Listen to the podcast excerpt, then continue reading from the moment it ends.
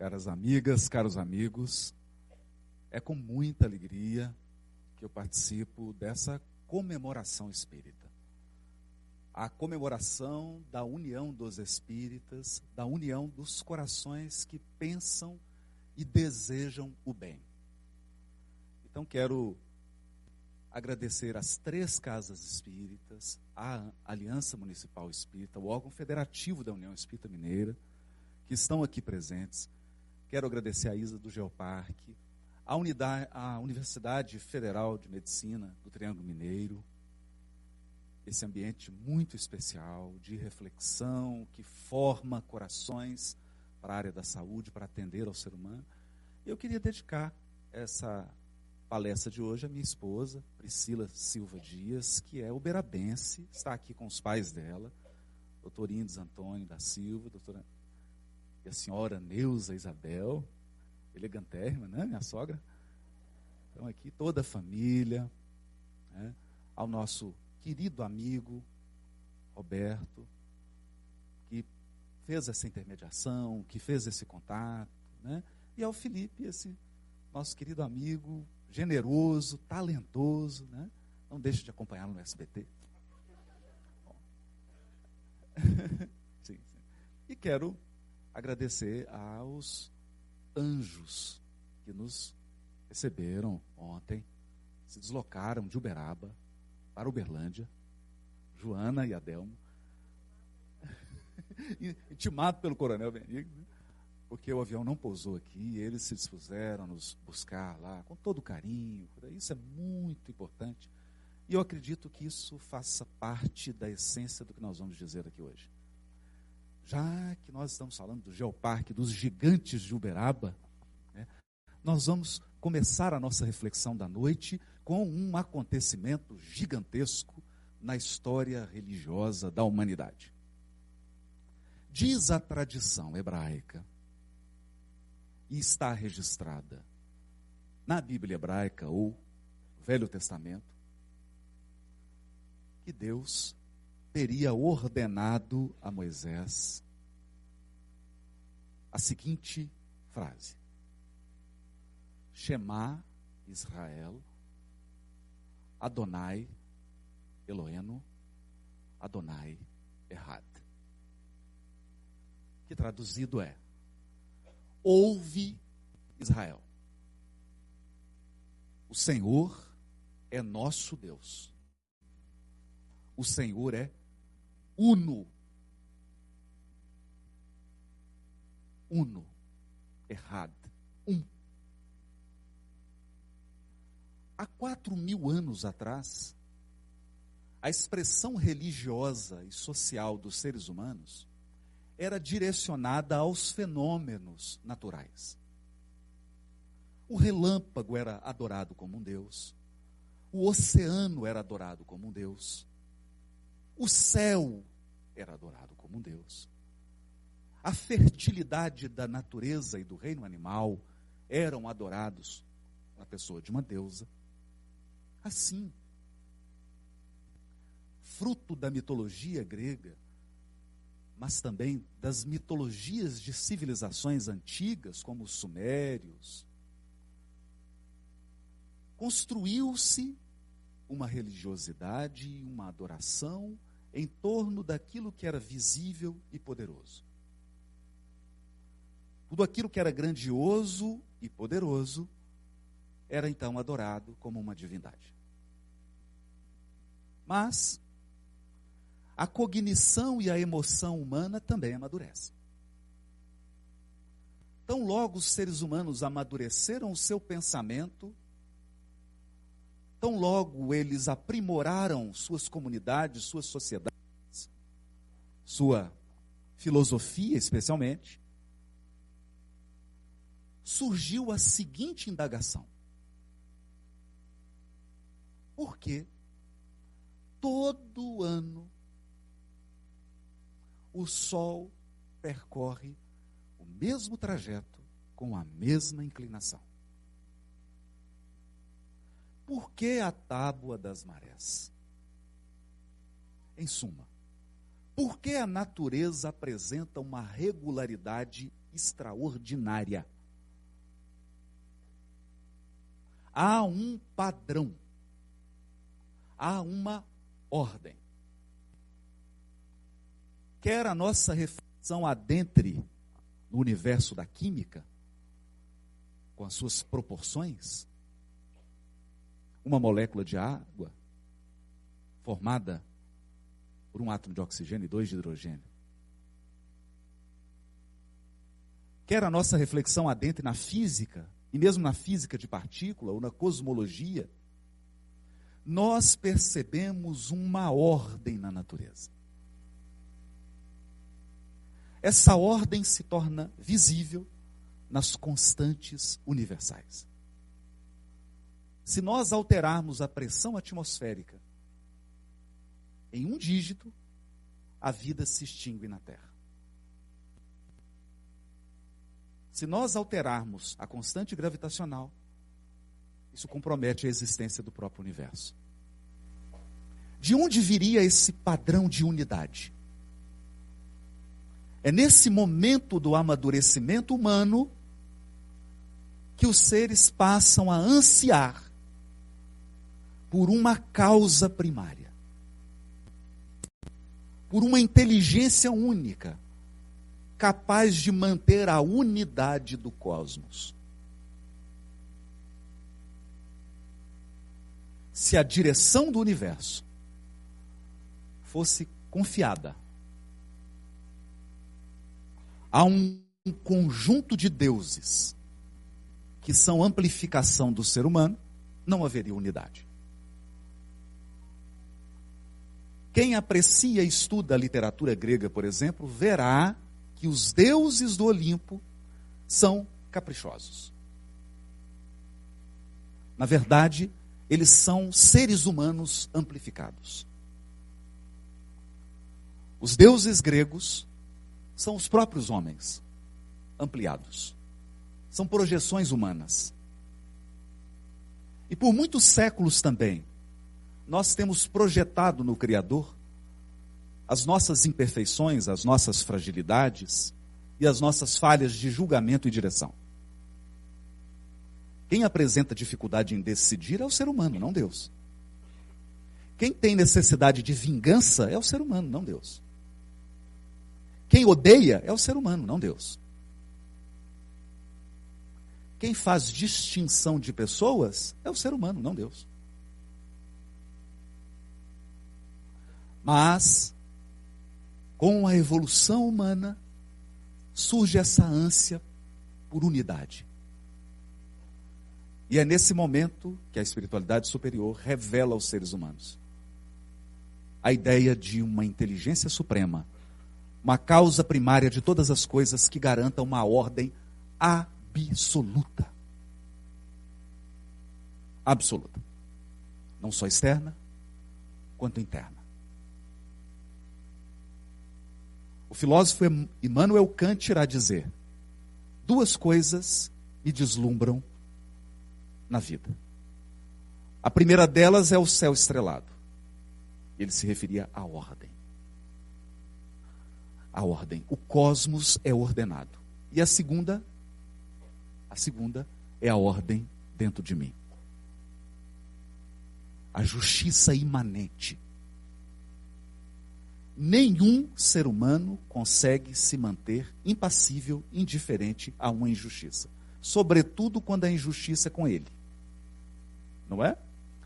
Tanto que o gênio Ariano Suassuna reproduz na sua obra extraordinária, O Alto da Compadecida, aquela cena em que uma secla do lampião vai matar um padre. Ele fala assim: matar padre dá um azar. E o padre fala, sobretudo para o padre.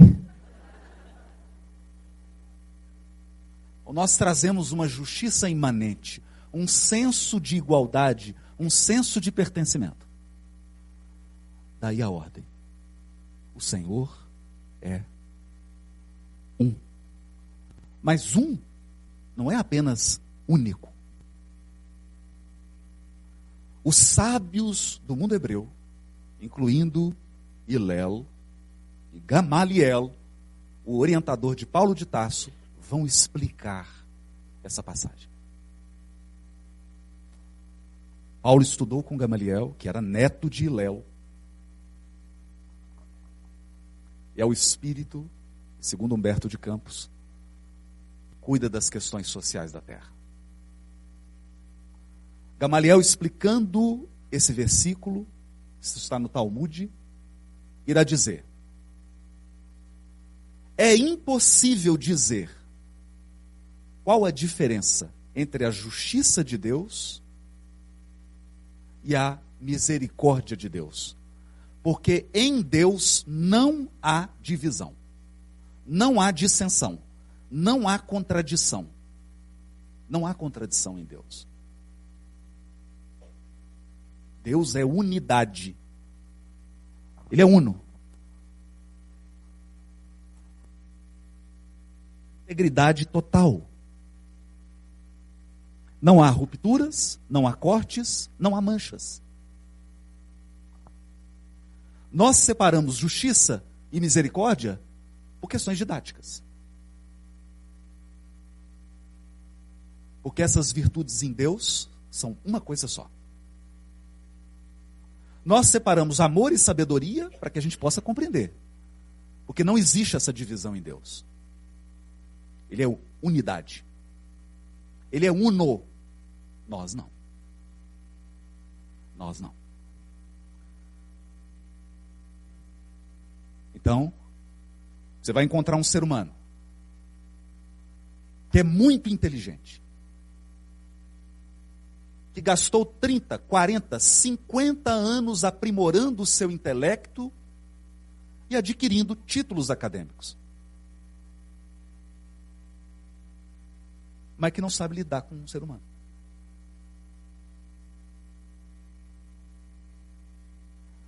O, gigante Zebu é mais educado que ele.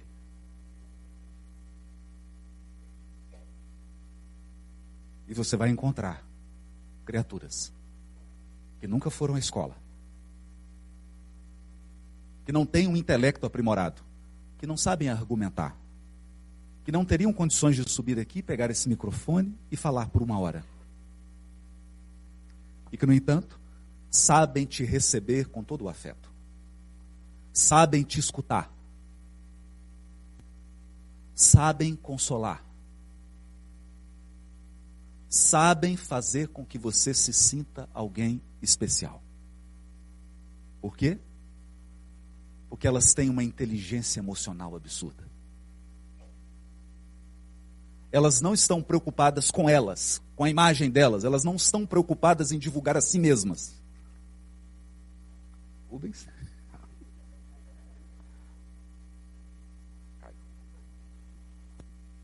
Elas estão preocupadas com o outro. Então, se nós olharmos para a natureza, nós temos 3 milhões de seres vivos. Talvez, ou mais. Diversidade absoluta. Porque não há nada mais diferente do que um elefante e uma formiga. Um dinossauro e um canarinho. Se você olhar para o universo, há estrelas muito diferentes. Há estrelas de grandeza diferente. Se você olhar para as plantas, são muitas espécies. E se você fizer um censo dos seres humanos e pedir a eles para apresentar a impressão digital, não há um ser humano igual ao outro. Nenhum. Veja, nós compartilhamos do mesmo genoma. Nós somos uma das três milhões de espécies da Terra. O nosso genoma é do Homo sapiens, sem distinção. o nosso genoma é diferente do genoma de um chimpanzé 2%. Embora em alguns casos o comportamento do ser humano pareça que a diferença é menor.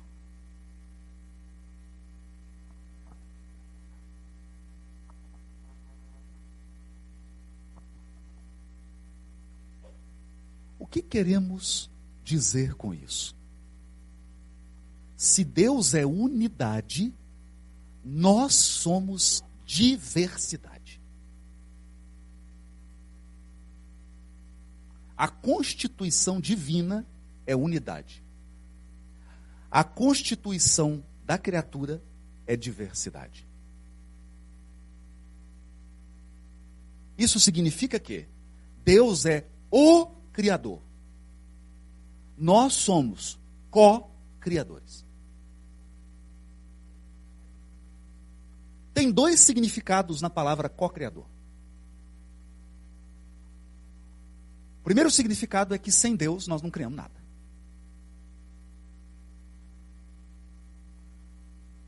Porque o ser humano já encontrou a casa pronta.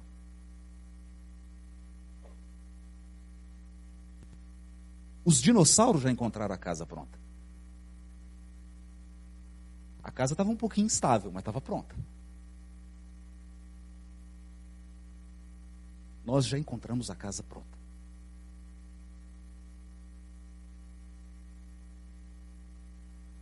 Dependemos de Deus para co-criar. Mas há um outro sentido mais profundo ainda. Nós, seres humanos, para criar, precisamos nos unir. Raciocina comigo. Nós estamos na Universidade Federal do Triângulo Mineiro, que foi criada por uma pessoa e até hoje é mantida por uma pessoa. Verdade isso? Não. Para nós criaturas existe uma lei divina e ela está no prefácio do livro Paulo e Estevão. Emmanuel nos diz: há uma lei de cooperação. Nada duradouro, nada de qualidade, nada grandioso se constrói sem cooperação. Esse evento aqui. Esse evento é prova disso. Sem cooperação, nada se cria. Mas eu gostaria de convidá-los a ampliar o pensamento. No capítulo 1, item 1 do livro A Caminho da Luz, Emmanuel nos diz: Rezam as tradições do mundo espiritual que na direção de todos os fenômenos do nosso sistema há uma comunidade de espíritos puros e eleitos pelo Senhor Supremo da vida, em cujas mãos repousam as rédeas diretoras da vida em nosso sistema. Uma comunidade. Comunidade da qual Jesus é um dos seus membros divinos.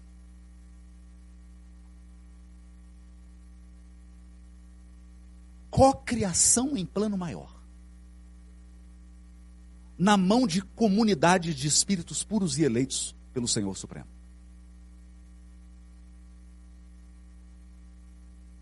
Mas aí a gente chega no ser humano. Quando a gente chega no ser humano, começam os probleminhas. A obra é coletiva, mas o indivíduo quer pôr o nome dele.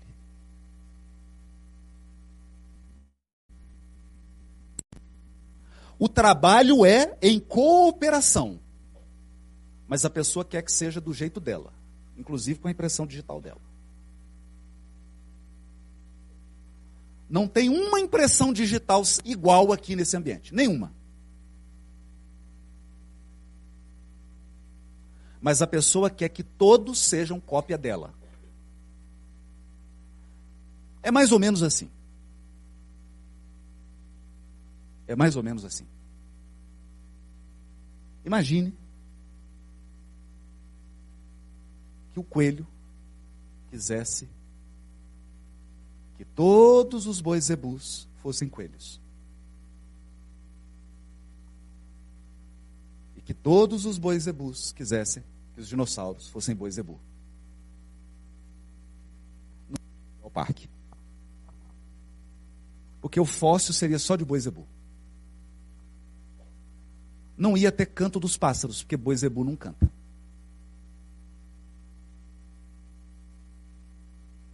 Perceberam? Não ia ter muitas flores, só existiria uma. Então, isso que nos parece absurdo é exatamente o que nós queremos fazer quando estamos convivendo uns com os outros. Queremos uniformizar as pessoas. Queremos que todas sejam uma cópia de nós mesmos. Agora vocês imaginem. Eu chego, as pessoas dizem assim: Nossa, eu assisti seus vídeos no YouTube. Imagina eu que assisto todos. Todos os meus vídeos eu assisto. Eu sou obrigado a ouvir todas as minhas palestras. Eu fico enjoado. Fico cansado. Mas graças a Deus tem outras vozes.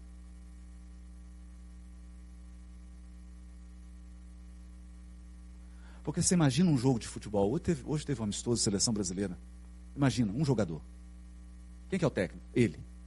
Quem que é o goleiro? Ele. Artilheiro? Ele. Comissão técnica? Ele.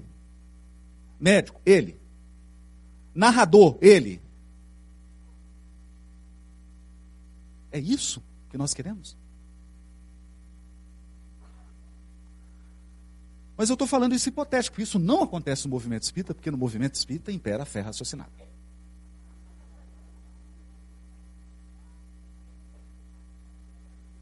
A fé do espírita é raciocinada.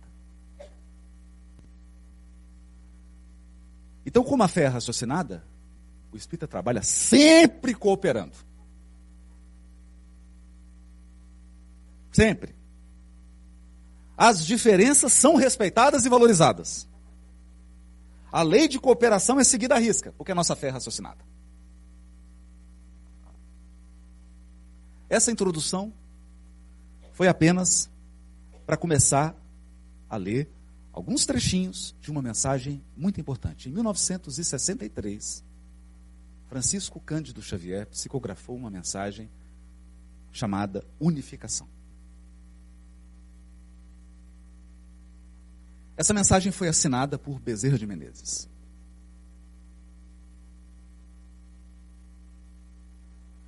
Mas eu tenho para mim que ele apenas foi o carteiro.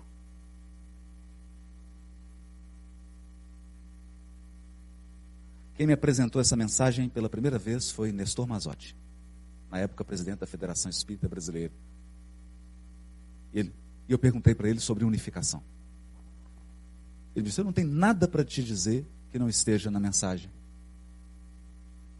Ele me passou, eu li a mensagem, fiquei bastante impressionado, bastante impressionado, e ele me confidenciou. Essa mensagem veio da esfera do Cristo, eu não tenho a menor dúvida.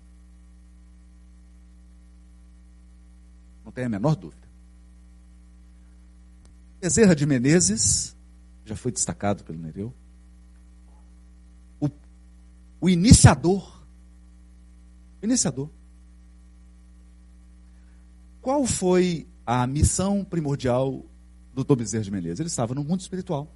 Ismael, governador do Brasil, espiritual né, do Brasil, chamou o doutor Bezerra e falou: Bezerra, ele não devia ter esse nome, devia ter outro, né?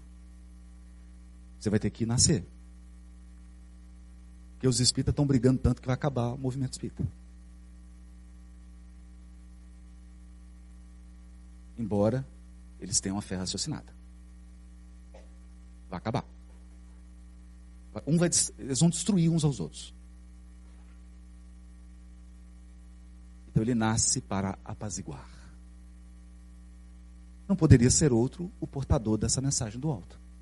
Tinha que ser doutor Bezerra de Menezes. E ele começa dizendo assim: o serviço de unificação, veja, isso aqui não vale só para o movimento espírita.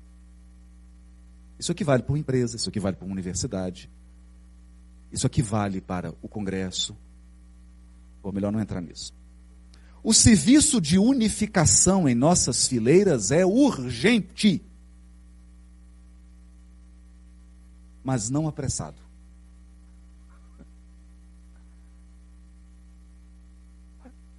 Estranho, né? Ele mesmo reconhece. Uma afirmativa parece destruir a outra, mas não é assim.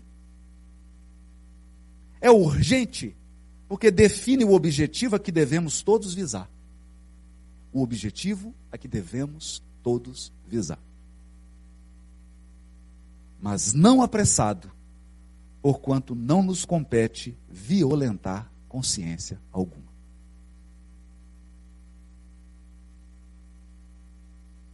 Nós já fizemos isso. Já fizemos. Violentar consciência? Já fizemos. Galileu pegou o telescópio, a Terra gira em torno do Sol. Ele foi chamado. Aí alguém falou assim: não gira. Ele falou: eu vi, gira. Não gira, gira. Se você falar que gira, nós vamos ter que abrir um processo contra você. Então, não gira.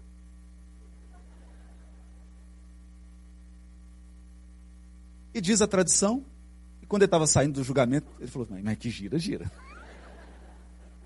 A história provou que gira. Provou que gira. A Terra gira em torno do Sol. Não, não podemos violentar consciências, por quê? Se alguém tocasse a campainha da sua casa, uma pessoa estranha, você abrisse a porta, a pessoa fala assim, boa tarde, boa tarde. E a pessoa fala assim, o jeito que você conduz a sua casa está tudo errado. A partir de agora nós vamos assumir e vamos dizer como é que essa casa tem que ser administrada. Eu não vou perguntar para os maridos, não. Vou perguntar só para as esposas. Vocês aceitariam? Então está respondido, acabou.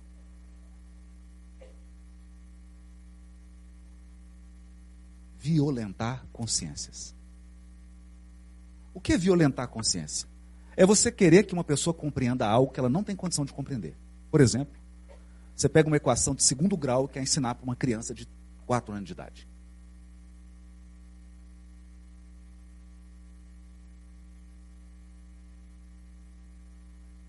Violentar consciências é você dizer para mim que o sorvete de morango é melhor do que o de chocolate belga. Não vai dar certo. Você não vai me convencer. E eu não vou convencer a pessoa que gosta de sorvete de morango. Perceberam? Gostos, preferências, habilidades, talentos nos tornam únicos. Só que tem um detalhe: você não é completo. Você não é completo. Esse é o ponto. Quer ver uma coisa? Quem aqui é especialista em dinossauro, médico, astronauta, piloto de avião e chefe de cozinha? Ninguém?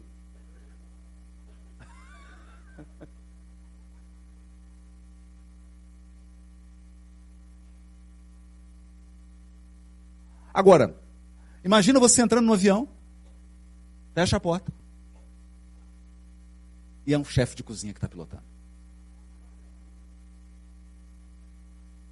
Ou você vai num restaurante e fala, agora nós vamos te apresentar o chefe, e vem alguém vestido de piloto de avião. Não faz sentido. Então, essa história de mais importante que é questão de ego.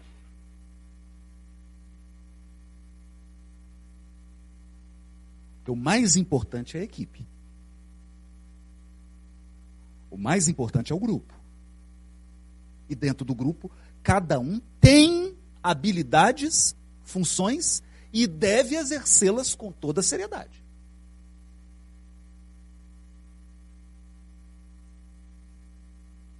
Eu, há pouco tempo, visitei a família Veloso, lá em Monte Carmelo, e eu ouvi uma história saborosíssima, saborosíssima. Só não vou falar qual Veloso para não denunciar. Mas um deles me disse fazia um trabalho com Chico há muitos anos atrás, há muito, muitas décadas atrás. Na época, pra vocês terem uma ideia, é, não tinha nem iluminação pública em alguns bairros. Então esse sujeito tinha que andar com um lampião, um lampiãozinho, a gás, iluminando. Mas ele disse que teve um dia que choveu, ficou frio. Ele falou assim: Ah, hoje eu não vou não. Não vou. Não vou. E aí o Chico passou lá. Passou. E aí, nós que ele viu o Chico passando, ele ficou tão sem graça. Pegou o lampiãozinho dele, acendeu e veio. Já estava no meio da peregrinação. E o Chico falou para ele assim: O que, que foi, meu filho, que você não veio? E aí ele não teve nem coragem de dizer, né? É o frio, Chico. O Chico falou para ele assim: Eu não vou deixar o meu trabalho para fazer o seu.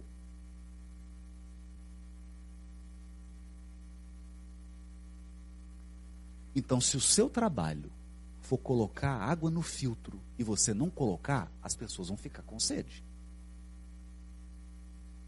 Isso é visão de equipe. Isso é visão de equipe. Responsabilidade. Então é isso que o Dr. Bezerra está dizendo. Agora olha que interessante. Ele continua. Mantenhamos o propósito de irmanar, aproximar, confraternizar e compreender.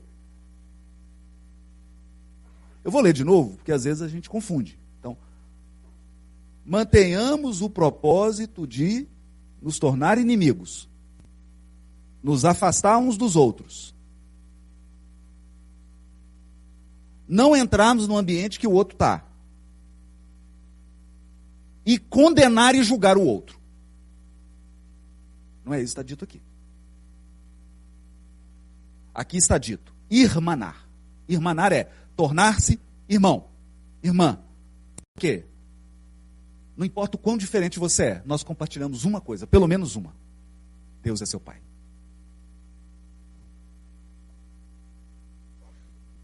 Deus é seu Criador. Aproximar. Aproximar. Nós temos que construir pontes, não muros. Confraternizar e compreender. Agora olha que bonito. E se possível, é que o doutor Bezerra falou assim, Jorge, eu estou pedindo muito. Mas e se possível, estabeleçamos em cada lugar onde o nome do Espiritismo apareça por legenda de luz, um grupo de estudo, ainda que reduzido, da obra kardeciana, à luz do Cristo de Deus. Por quê? Porque isso tudo aqui, o contrário de irmanar, aproximar, confraternizar e compreender, a causa disso é ignorância.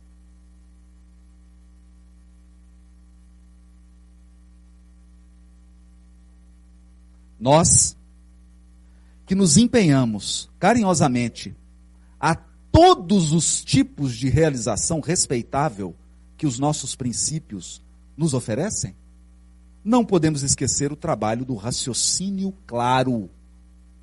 Raciocínio claro, para que a vida se nos povoe de estradas menos sombrias. Então, nós que nos empenhamos carinhosamente a todos os tipos de realização, por que, que a sua realização é a mais importante?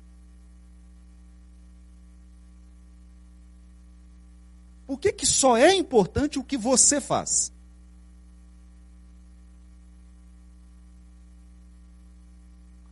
Por que, que só é importante o que você gosta?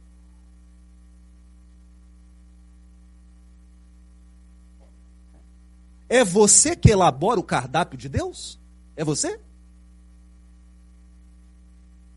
É você que diz para Deus o que pode e o que não pode?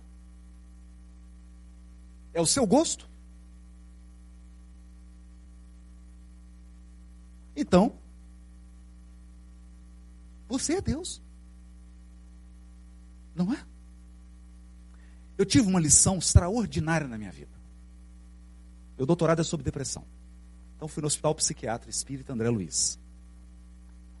E a, a psicóloga, que é a coordenadora clínica da psicologia do hospital, Aline, ela falou: Vem cá que eu quero te apresentar um, um paciente internado extraordinário. Extraordinário. Ele é portador de uma esquizofrenia muito grave, muito grave, mas você tem que conhecê-lo. Ele estava sentadinho, era já um senhor. E aí, quando eu cheguei, ele, levantou. Quem é você? Eu falei, eu sou o Haroldo. Ele, Prazer, eu sou Deus.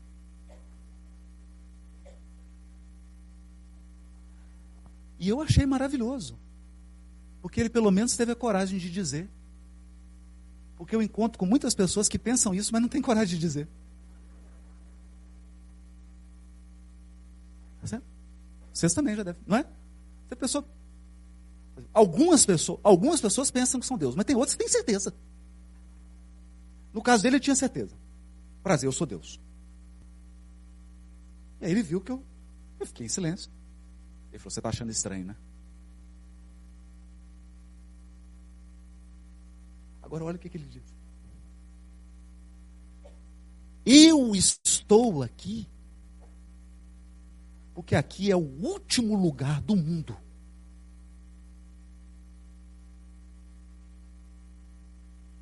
Mas é onde Deus tem que estar, né? Genial. Aí eu até eu fiquei em dúvida. Será que eu estou falando com Deus ou com o paciente? Eu confesso que eu fiquei em dúvida. Falei, será que eu estou tendo uma comunicação da esfera superior? É? Porque o negócio fazia tanto sentido que eu mesmo comecei a duvidar. Né? E aí, e a Aline tranquila, já todo dia. Na hora que ela estava saindo, eu falei assim, tem uma vaga aí para mim, uma semaninha, só para... Perceberam? É. Então, por que, que a iniciativa importante é a que você está nela? Por que, que o trabalho importante é o que você aprecia? Por que, que o grupo importante é o, é o seu? Por que, que a, cor, a cor do universo tinha que ser a que você gosta? Por quê?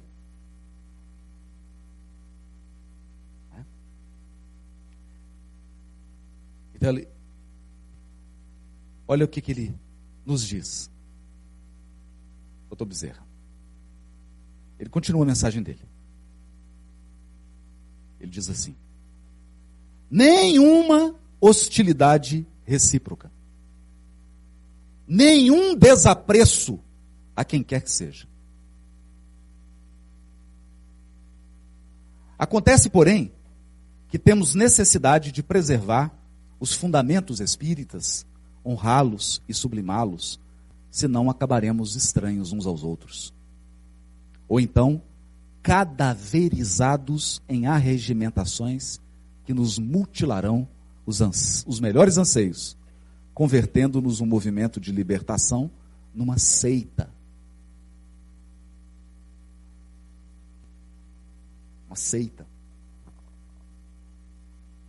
Vocês lembram da história da destruição da biblioteca de Alexandria? Biblioteca de Alexandria é o seguinte: era o maior patrimônio literário da humanidade. Em Alexandria estavam cópias de várias obras de Aristóteles que se perderam. Foi queimado. Diversos outros filósofos, obras de matemática. Por quê? Porque um fundamentalista religioso detentor de poder, chegou na biblioteca e disse assim: Tem alguma coisa nessa biblioteca aí que não, tá, que não esteja no Corão? Aí ninguém falou nada, porque se falasse podia morrer, né? Não, tem, tem muita coisa aí que não está. Mata. Então deram a resposta estúpida. Não, tudo que está aí na biblioteca está no Corão. Tudo. Obras de matemática, de geometria. O Corão, então, é um tratado de geometria? O Corão é um tratado de matemática?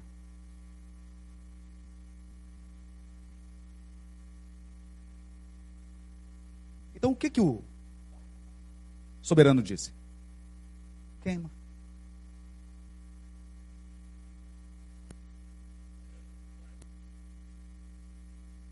A biblioteca de Alexandria foi queimada. Só que, como nós somos espíritos imortais, esses espíritos reencarnam. Reencarnam. Aí vem de novo. Nós temos o Alto de Fé de Barcelona, todo mundo lembra? Olha lá, o Kardec escreveu as obras. Assim, isso aí está na Bíblia? Não. Então queima. Só que essa turma parece estar encarnada de novo. No movimento espírita. Só que agora eles querem queimar pessoas. Perceberam, gente? Por que isso? Por que isso?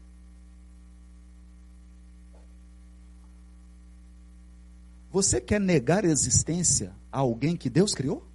É isso?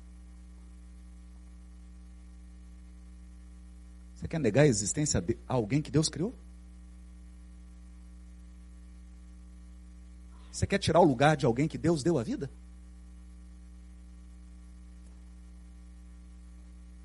Então você é Deus. Nós vamos arrumar um lugarzinho para você. Lá com meu amigo. Arrumar um lugar para você, para você uniformizar as pessoas, para você violentar consciências.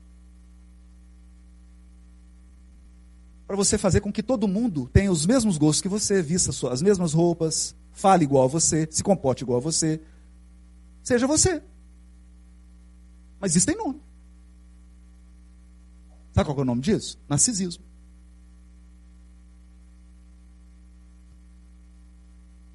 Não é? Então, é bonito ter uma música do Caetano ele vem da Bahia. Chega em São Paulo. Imagina o choque. Né? Imagina o choque. Então ele diz na música assim, na verdade a, a letra é do Gil, né? Do Gil com Caetano. Bonito, né? Então os dois dizem assim: Quando eu te encarei frente a frente, eu não vi o meu rosto.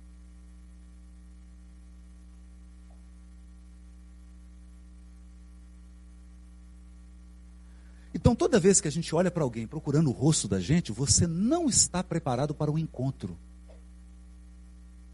Porque você está afogado no narcisismo.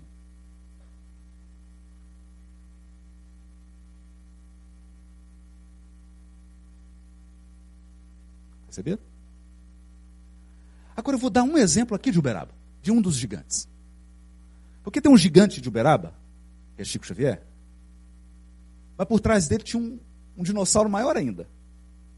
Emmanuel. Aí o Emmanuel falou assim: a gente precisa de um médico. Ou melhor, dois. Traz o André Luiz e o Hilário. Mas a gente precisa de poeta. Traz 150. 150. Mas a gente precisa também, olha isso, de alguém que faça poesias engraçadas. 10.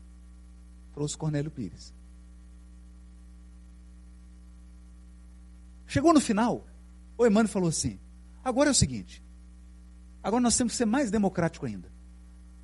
Agora nós vamos trazer aqui os filhos que desencarnaram para falar com as mães.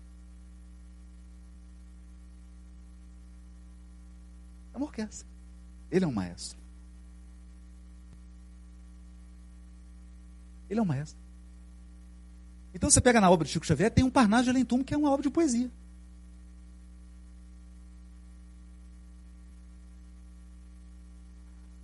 Poesia. Aí você fala assim, mas, mas isso é espiritismo?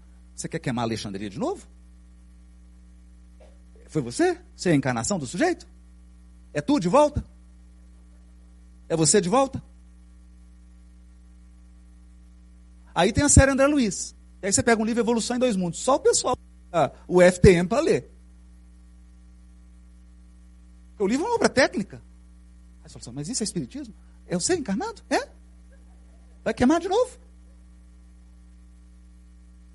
Perceberam, gente? Perceberam? Aí ele diz assim, ó, seja Allan Kardec não apenas crido ou sentido, apregoado ou manifestado essa bandeira, mas suficientemente vivido. Vivido, sofrido, chorado e realizado em nossas próprias vidas. Gente, eu faço palestra desde os 15 anos de idade. Agora, segundo a tia da Priscila, eu estou com 38.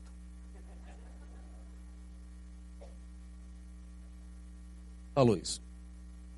Estou com 38. É verdade. Eu tenho 38 mesmo. Só que eu tenho, além dos 38, mais um pouco. Né? Aqui, falar de Allan Kardec não é tão difícil assim. O difícil é viver, sofrer, chorar e realizar a obra espírita em nossas vidas.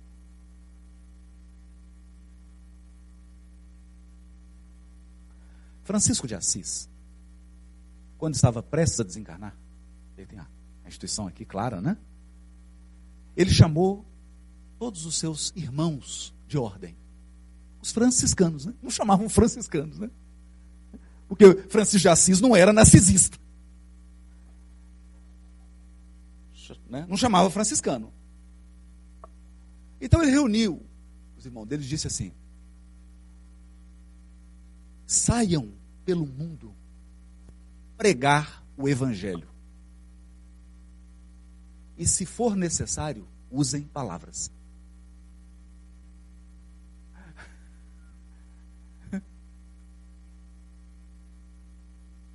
Se for necessário. Porque como que você prega o evangelho? Em silêncio, dando exemplo. Dentro de casa, na casa espírita, no movimento, na sua vida pessoal. Se for necessário, você abre a boca. Se for necessário. Tem uma cena que é extraordinária. Mas antes eu deixo ler esse parágrafo do Dr. Bezerra. Ensinar, mas fazer. Crer, mas estudar. Aconselhar, mas exemplificar. Reunir, mas alimentar. Alimentar não é só o corpo. É o que nós estamos fazendo aqui, alimentando a alma. Tem uma cena extraordinária com Francisco de Assis. Eles estavam fazendo um jejum, aquele jejum que fica em oração, tipo a quarentena. E era, gente, um jejum longo. Era um jejum longo, não é o jejum intermitente, não. Eu, eu faço jejum, por exemplo. Da hora que eu deito para dormir até a hora que eu acordo o café da manhã, eu fico em jejum. Geralmente dá 8 horas, 7 horas, em jejum. E ele é intermitente. Faço todo dia. Mas lá era jejum assim, 15, 20 dias. E foi um desses aí. 20 dias. Quando chegou lá para o finalzinho do jejum, de noite, um irmão de ordem do Francisco de Assis acordou e estava chorando na cama, igual criança. Chorando, chorando, chorando, chorando. Aí Francisco de Assis acordou, falou: Meu irmão, o que que foi? E aí eles, Francisco, não aguenta esse jejum. Eu não dou conta mais. Eu preciso comer um franguinho. Eu não dou conta. Eu estou quase abandonando a minha fé. O que, que Francisco de Assis fez? Levantou, foi para a cozinha fazer o franguinho.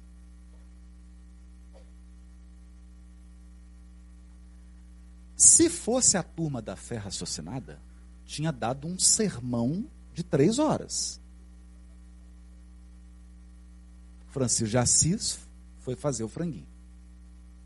Cozinhou o franguinho, todo capricho, Mas o, o, o outro estava assim, quase que, né? Oh, meu Deus, né?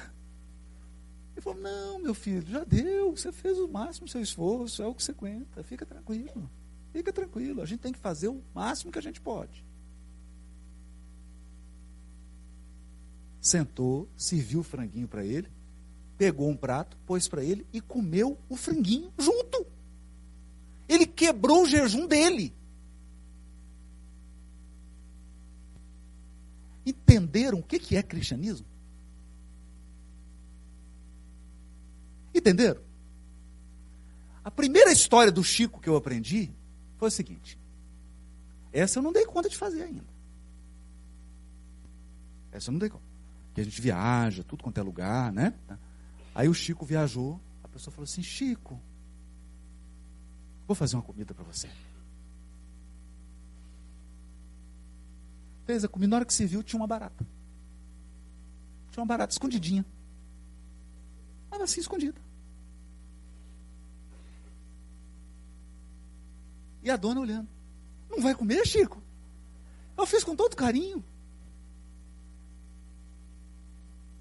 E aí ele falou: falo ou não falo? Falo ou não falo? E agora? Porque é, não é o Haroldo, é o Chico. Ele falou assim: eu assim, dá o prato. Porque eu acho que caiu um cabelo meu aqui. Né? Mas era o Chico, o Chico. Aí apareceu o Emmanuel e falou assim: Filho, você vai ter que comer.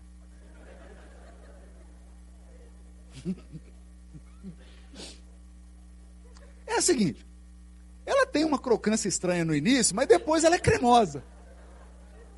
Aí, né? Comeu a barata. Comeu a barata. Então é isso que o doutor Bezerra está dizendo. Pregar é fácil. Pregar Kardec é fácil, difícil é chorar Kardec.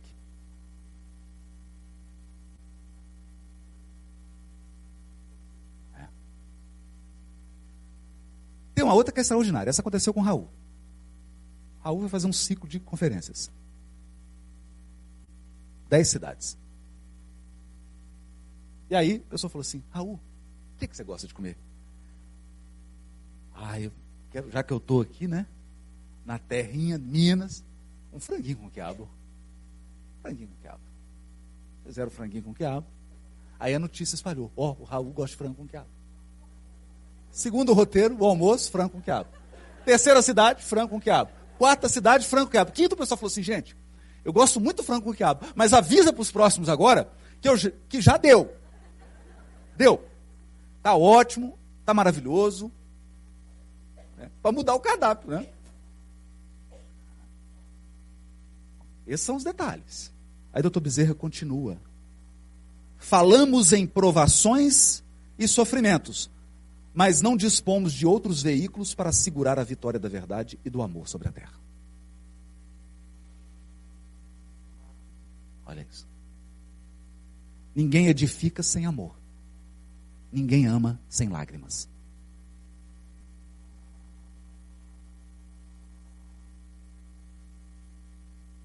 E ganhamos sem lágrimas. Só que hoje é o seguinte: você abre o Instagram e está lá. Como amamentar sem sentir dor? Escondendo o peito, né? Só pode. Como ser mãe sem sofrimento? Não engravidando.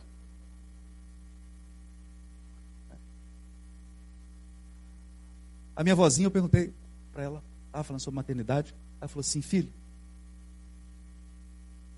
Filho é um negócio que você tira da barriga e põe na cabeça pro resto da vida. É isso. Para a mãe e para o pai. Hoje, né? Toda hora a minha fala assim: Filho, onde você está? Onde você vai? Comeu? Foi no banheiro? Ah, para, mãe. Né? É assim. É assim. Eu já saí e falei: Filho, está saindo? Onde que é? Manda o endereço. Que hora que volta? Levou agasalho? Olha isso.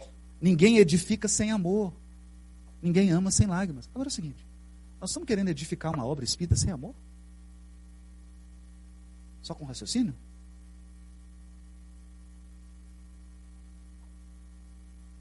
É igual aquela reunião mediúnica. Essa foi em Pedro Leopoldo. Reunião mediúnica. Quem me contou isso foi o dirigente da reunião. O Chico estava numa psicofonia de uma entidade sofredora. E o dirigente falou assim: Meu filho, aplica o evangelho. Ele pegou o evangelho com o Espiritismo e bateu na cabeça do Chico. Aplica o evangelho.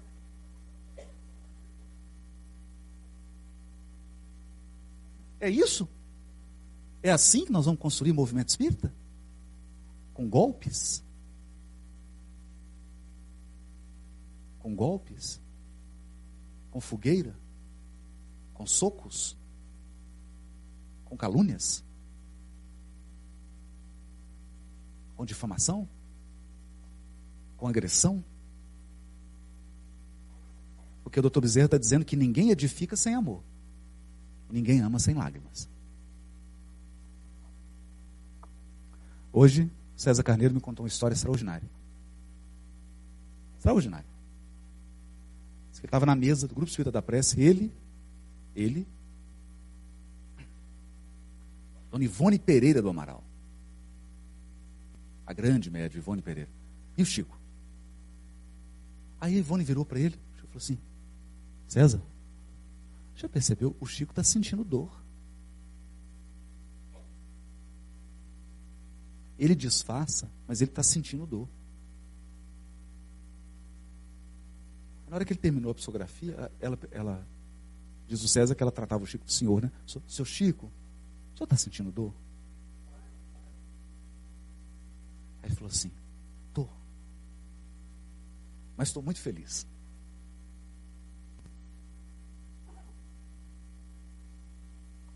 Perceberam? Porque amor é desdobrar-se, amor é compreender, amor é renunciar, amor é fazer sacrifícios. Agora aqui que está extraordinário. Somente, isso aqui é o doutor Bezerra de Menezes falando. Somente aqui, na vida espiritual, vim aprender que a cruz de Cristo era uma estaca que ele, o mestre, fincava no chão para levantar o mundo novo. E para dizer-nos em todos os tempos que nada se faz de útil e bom sem sacrifícios, morreu nela. Espezinhado, batido, enterrou-a no solo revelando-nos que esse é o nosso caminho. O caminho de quem constrói para cima, de quem mira os continentes do alto. Olha isso. Antes de fazer essa palestra, à noite, nessa noite, eu recordei de um sonho que tive essa noite. Eu só recordei dois segundos e meio. Era uma aula. Eu estava numa aula. E o instrutor, ele disse assim: Meu filho, não é a cruz do Cristo. É a cruz para o Cristo. Porque o Cristo nunca escolheu a cruz. Quem escolheu a cruz para ele fomos nós.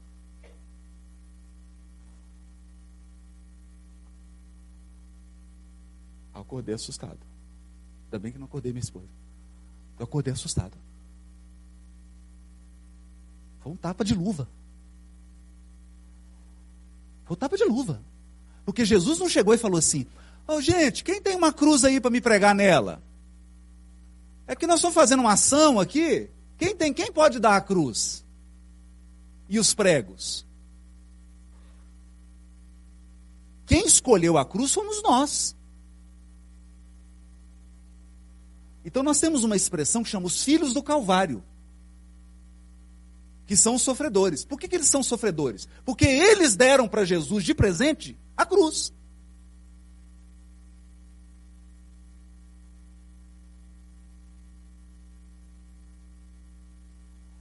E eu fiquei assustado com isso.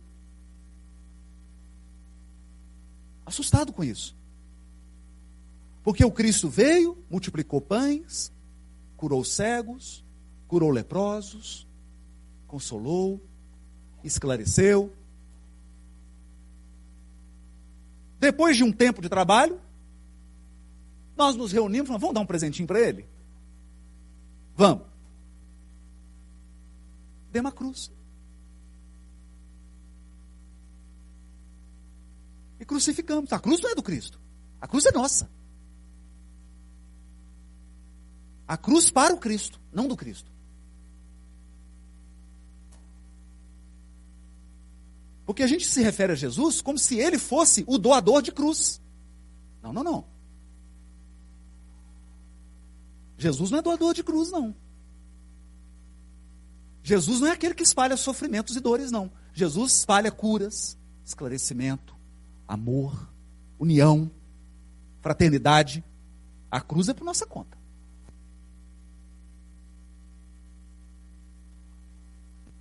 O que, que nós estamos querendo dizer com isso? Que todas as dificuldades da nossa divulgação, que todas as dificuldades do nosso movimento são nossas.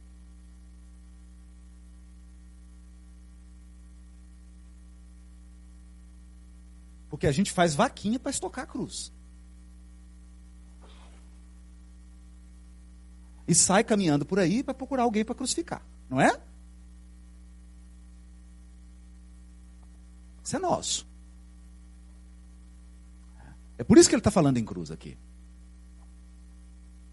É indispensável manter o Espiritismo, qual foi entregue pelos mensageiros divinos a Allan Kardec. Porque é o seguinte: tem gente que abre a codificação para ensinar Kardec. É curioso isso. É igual, imagina se um aluno chegando aqui, primeiro semestre, aí tá, ele fala assim: professores, agora eu vou ensiná-los. Eu falo, como é que é? Agora eu vou ensiná-los. Acabei de passar no vestibular, eu vim aqui para ensiná-los.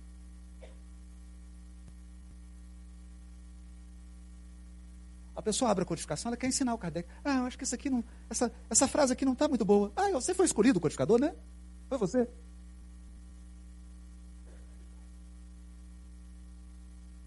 Foi você? Foi você que foi escolhido por Jesus para ser o codificador seus talentos, suas habilidades. Perceberam?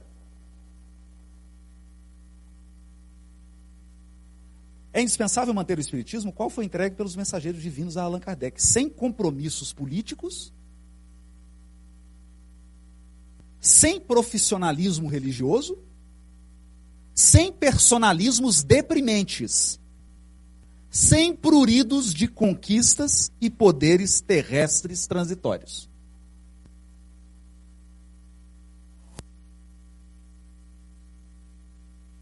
Respeito a todas as criaturas. Apreço a todas as autoridades. Olha isso aqui. Apreço a todas as autoridades. Devotamento ao bem comum e instrução do povo em todas as direções sobre as verdades do Espírito, imutáveis, eternas. Nada que lembre castas, discriminações, evidências individuais injustificáveis, privilégios, imunidades, prioridades. Amor de Jesus sobre todos, verdade de Kardec para todos.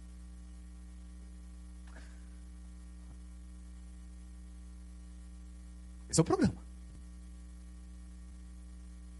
Esse é o programa. Então veio que a carta veio do alto. Não queira o discípulo ser maior que o mestre. Uma vez eu estava, para a gente encerrar. Estava na fila de autógrafo. Uma pessoa bem aflita, assim, ela estava realmente em dúvida. E ela falava assim: escuta, tem um grupo está atacando o Chico Xavier, depreciando a obra de Chico Xavier, depreciando a vida de Chico Xavier, depreciando a personalidade, fazendo chacota com a personalidade de Chico Xavier.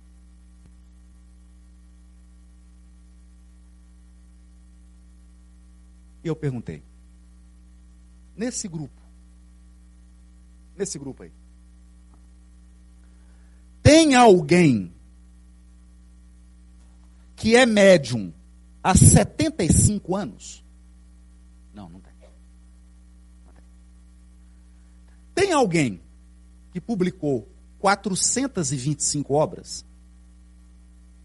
Não, não tem. Tem alguém que distribuiu mais de 10 heranças? Herança? É. Eu cheguei em Goiás, às vezes, um senhorzinho falou assim: Haroldo, você adora a história do Chico? Eu trabalhava no cartório de registro de imóvel aqui. Um dia, sete horas da manhã, o Chico bate na minha porta. A hora que eu abri, falei: Chico, meu Deus, você nem avisou. Ele falou: Meu filho, eu vim em sigilo. Eu ganhei uma fazenda de doação. Valores de hoje: 20 milhões de reais. E Emmanuel me disse o seguinte: que esse dinheiro tem que ir para crianças. Trabalho com criança. Então ele pediu para eu doar 10 milhões de reais para uma instituição espírita e 10 milhões de reais para uma instituição católica, das freiras que trabalham com criança. E a fazenda é aqui de Goiás. Então eu vim aqui para fazer a escritura de doação. Aí tomaram o café. Foi. Gente, e para dar notícia para as freiras? Teve freira que desmaiou. Porque, a hora que chegou Chico Xavier, elas falaram: Chico Xavier? Mas ficou aquele. Ele falou: Não, minhas irmãs. O espírito de Emmanuel. Meu Deus do céu. O espírito de Emmanuel pediu para eu vir aqui para fazer uma doação de 10 milhões de reais para vocês. Camada superior. Hoje você vai lá, tem foto do Chico na parede.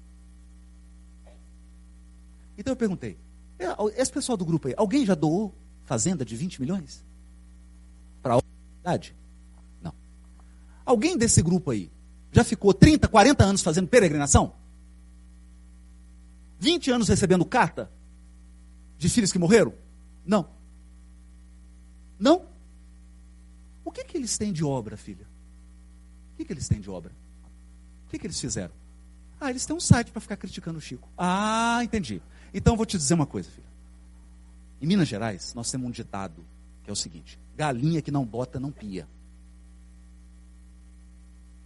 Galinha que não bota, não pia. O dia que eles tiverem uma, tiverem uma ficha de serviço superior do Chico, eu vou começar a prestar atenção neles. Só que eu não vou. Eu vou dizer para vocês por quê. Porque quem tem uma ficha, 10%, uma ficha de serviço semelhante à do Chico, não tem tempo para criticar criatura nenhuma.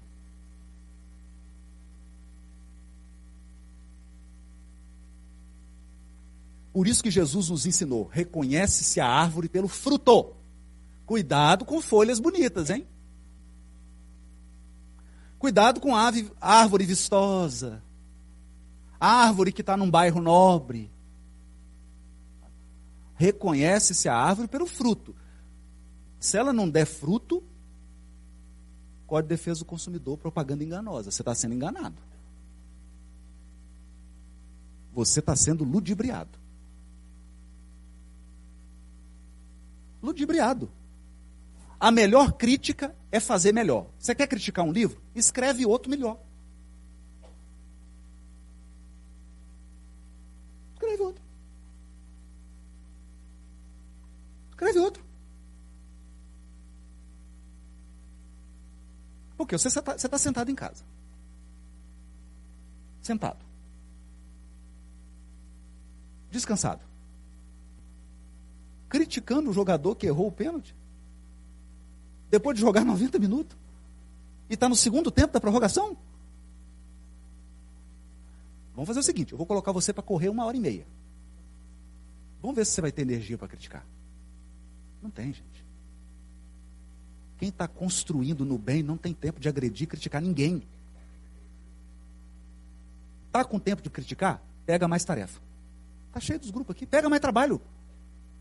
Você está com pouco trabalho, pega mais. Nossa crítica é nossa obra. Nossa resposta é trabalho. É por isso que Jesus ficou em silêncio diante de Herodes e diante de Pilatos.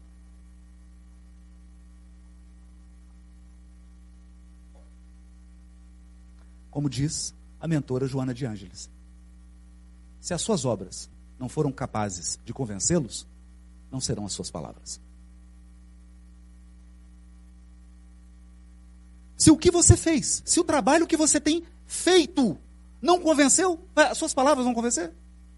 Não perca tempo. Continue trabalhando, aprimora, aprimora. Porque você só aprimora o que foi feito. Não é?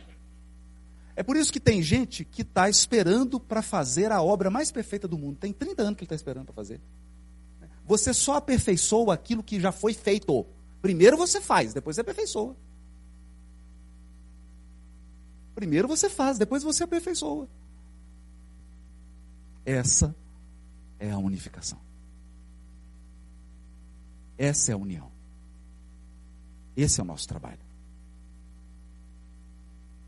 Trabalho com amor. Trabalho de acolhimento. Trabalho de orientação. De orientação. Se a minha professora do primário, lá em Poço de Caldas, não tivesse tido a paciência, eu não teria sido alfabetizado. Ela não me agrediu porque eu era analfabeto.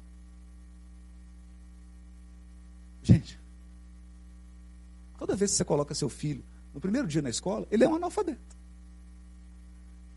É triste para a mãe ouvir isso, né? Mas no meu primeiro dia de aula, oh, um analfabetozinho. Sabe escrever? Não, tia. Não, filho. Sabe ler? Também não. Vem, querido, vem. Assim que você começou.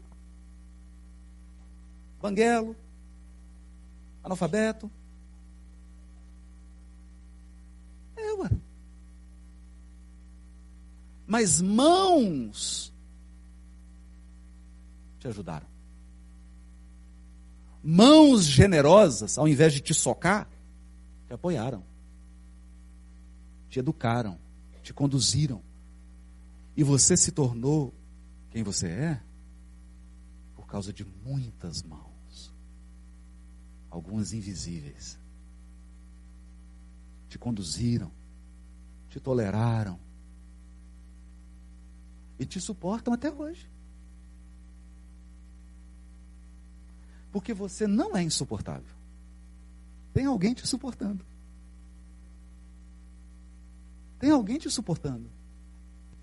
Tem alguém te amparando, tem alguém te orientando, tem alguém te corrigindo. E essa é a grande lição. Então, que a gente possa espalhar o amor do Cristo sobre todos. E a verdade de Kardec para todos. Para todos. Espíritas, amai-vos. Eis o primeiro mandamento. Instruí-vos. Eis o segundo. O resto é perturbação humana. O resto são as nossas imperfeições interferindo na orquestra do, do Cristo. É o nosso instrumento desafinado dando nota errada na partitura de Jesus. Que a gente pelo menos afine o instrumento antes de tocar. É só isso que o Cristo nos pede. Queria agradecer mais uma vez, em nome da GIS, a toda a direção da UFTM, a todas as lideranças espíritas, a todos os amigos, a família da minha esposa, toda, todos que nos receberam carinhosamente e que têm cooperado para que esse momento fosse possível. Mas eu gostaria que todos aqui, todos aqui, saíssem com uma impressão. a impressão do doutor Bezerra de Menezes olhando nos seus olhos. Com aquela barbinha dele, branquinha, olhando nos seus olhos e dizendo: Ninguém edifica sem amor e ninguém ama sem lágrimas. Segue, minha filha. Segue, meu filho. Nós estamos aqui apoiando. Porque ele foi o portador dessa mensagem. Ele. E é ele que vai nos inspirar e nos acompanhar a todos. A unificação está nas mãos dele. Está nas mãos dele. Mas não adianta apenas pedir a inspiração intelectual dele. A gente tem que pedir principalmente a inspiração dos sentimentos do Dr. Bezerra. Dos sentimentos de amor. E doutor Bezerra ampare e ajude a todos nós a seguir os passos do Cristo. Muito obrigado, uma noite maravilhosa para todos. Muito bem, nós